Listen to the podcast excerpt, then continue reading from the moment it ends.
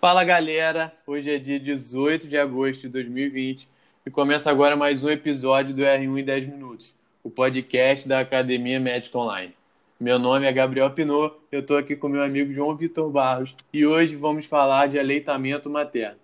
Então relaxa, fica bem confortável, presta bastante atenção e vamos rever mais um assunto, porque revisão é vida. Vamos que vamos.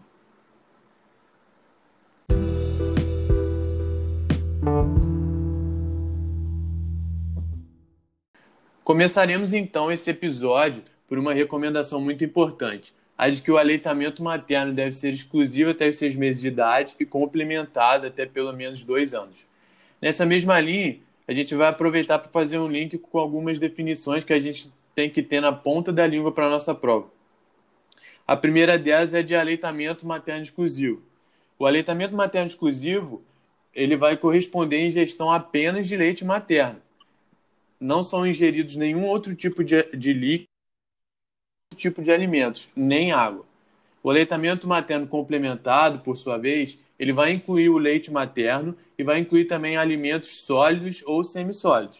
A gente vai ter também um aleitamento materno predominante, que corresponde à ingestão de leite materno e outros tipos de líquido, como água, sucos, e o aleitamento materno misto ou parcial, quando o bebê toma leite materno e também toma outros tipos de leite. Para os lactentes, algumas vantagens do aleitamento materno são a redução da mortalidade infantil, redução da desnutrição, redução do número de infecções, obesidade, hipertensão arterial sistêmica e diabetes mellitus. Já para as mães, os benefícios estão envolvidos com a redução do risco de câncer de mama e câncer de ovário. Além disso, a economia obtida com o aleitamento é algo que deve ser discutido com a paciente com o intuito de estimular a prática.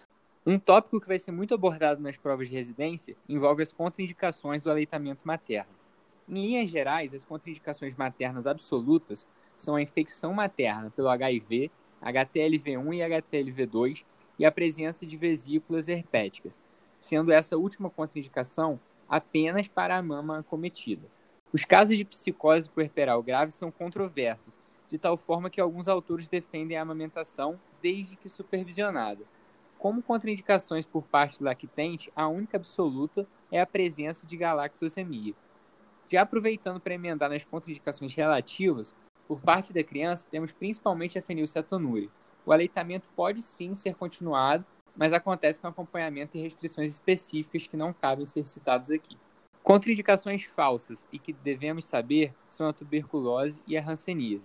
No caso de filhos de mãe com tuberculose basilífera, recomenda-se apenas a utilização de máscara, não sendo necessária a suspensão do aleitamento. Podemos lembrar que a isoniazida, que vai ser usada como profilaxia no lactente por pelo menos três meses, mas vamos detalhar essa parte em outro episódio no podcast. Nos pacientes com hanseníase, o aleitamento estará liberado pelo Ministério da Saúde após a primeira dose de rifampicina, quando o risco de contágio já é bem baixo. Além disso, caso a paciente desenvolva mastite ou abscesso mamário, podemos sim manter o aleitamento, proibindo apenas nas mamas com drenagem purulenta.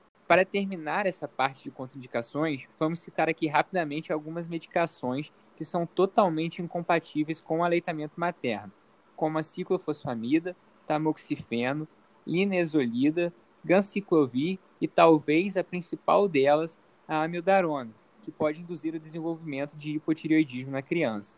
Caso haja alguma contraindicação, recomenda-se o uso de fórmulas infantis, embora caras e pouco disponíveis.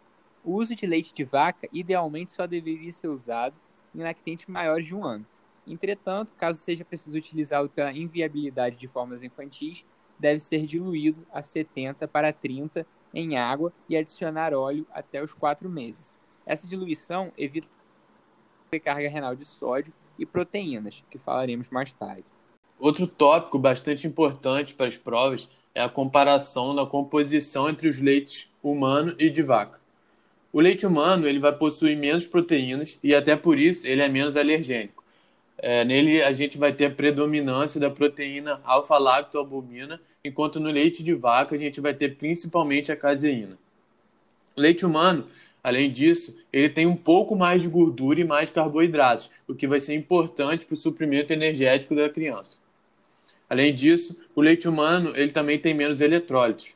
O leite de vaca ele vai ter excesso de sódio, cloreto, potássio, cálcio, o que pode prejudicar o funcionamento do rim da criança. Apesar desse excesso de cálcio no leite de vaca, o cálcio do leite humano ele é melhor absorvido, o que faz com que não haja carência desse nutriente. O leite humano também tem as quantidades ideais de vitamina e quantidade semelhante de ferro que o leite de vaca. Apesar disso, o ferro presente no leite humano ele é melhor absorvido que o ferro presente no leite de vaca. Por fim, sobre o leite de cabra, a gente precisa saber e ter em mente basicamente que ele é deficiente em ácido fólico, o que vai favorecer o desenvolvimento de anemia megaloblástica. Outra comparação que também é cobrada nas provas é entre o colostro e o leite maduro. Aqui eu sempre penso que o colostro é uma espécie de leite imunológico e o leite maduro ele é um leite energético. Ou seja, o colostro ele vai possuir maior quantidade de proteínas, imunoglobulinas e vitamina A, enquanto leite maduro ele possui mais gordura e mais lactose. Esse mesmo raciocínio eu também uso para fazer a diferenciação entre leite anterior e leite posterior, de tal forma que o anterior seria o mais imunológico e o posterior o mais energético. Agora a gente vai falar um pouco sobre as orientações que devem ser dadas às mães, mas devemos deixar sempre claro que a amamentação deve ser livre demanda do lactente e a mama deve ser sempre esvaziada antes de partir para a próxima. Na técnica correta de posicionamento, o lactente deve estar bem apoiado, com o corpo próximo ao da mãe, cabeça e tronco bem alinhados e o rosto de frente para a mama e o nariz na altura do mamilo. Na técnica de pega, a boca do bebê deve estar bem aberta e o lábio inferior evertido, o queixo tocando na mama e com mais areola visível acima da boca. Por lei, as mães possuem direito a 120 dias de licença, que podem ser aumentados para 180, dependendo da empresa, e a dois descansos de 30 minutos até o sexto mês após o parto. Caso precise armazenar o leite, ela pode ficar até 12 horas na geladeira ou 15 dias no congelador, para lembrar aqui, eu sempre uso a regra dos meios. Meio-dia, 12 horas, e meio-mês, 15 dias. A partir de seis meses, a gente vai começar a introduzir a alimentação complementar, mantendo o aleitamento até pelo menos dois anos. Nesse período, são utilizadas papas ou alimentos com consistência espessa. As mães devem ser orientadas a não baterem o alimento no liquidificador, justamente para contribuir para o desenvolvimento da deglutição do, da criança. É importante que até um ano de idade a criança já se alimente com a mesma dieta da família. Quanto à suplementação de ferro e vitaminas, é importante dizer que apenas bebês a termo, com peso adequado e em uso de fórmula não precisam de suplementação de ferro. Na maioria dos casos em que não há uso de fórmulas, a suplementação deve ser feita de 6 meses até 2 anos de idade, com 1 mg por quilo por dia de ferro alimentar. Em bebês prematuros ou com baixo peso ao nascer, as doses vão variar de acordo com o peso ao nascimento. Assim, a gente acha que falar as doses aqui não vai ser muito proveitoso, mas a gente vai fazer um post lá no Instagram detalhando tudo direitinho. Nesses casos, a gente tem que gravar principalmente que a suplementação vai ser de 30 dias de vida até um ano de idade. Depois desse período e até os dois anos de idade, ela passa a ser igual à suplementação dos bebês a termo. Por fim, a suplementação de vitamina D ela vai, deve ser realizada de forma universal, com 400 unidades por dia até um ano e 600 unidades por dia após esse período. A interrupção dessa suplementação que é algo um pouco subjetivo, sendo recomendada em crianças saudáveis com exposição adequada ao sol. É isso aí, pessoal. A gente encerra agora então mais um episódio do podcast R1 em 10 minutos. E, Gabriel, fala para o pessoal por que a gente decidiu falar de aleitamento materno hoje. Sei lá. Brincadeiras à parte, além do tema de aleitamento ser um tema bastante prevalente e relativamente fácil, assim, apenas com algumas decorebas assim, que a gente decora fácil para a prova, o mês de agosto, que é o mês que a gente está, ele é um mês de incentivo ao aleitamento, né? É o agosto dourado. Por isso que, assim, a gente juntou aí o útil ao agradável e resolveu fazer esse podcast. Então, pessoal, lembrando, é, segue a gente lá no Instagram, arroba Academia Médica Online. Lá a gente posta sempre os complementos do episódio, o que não dá para falar aqui, o que é mais visual, fica lá nas postagens.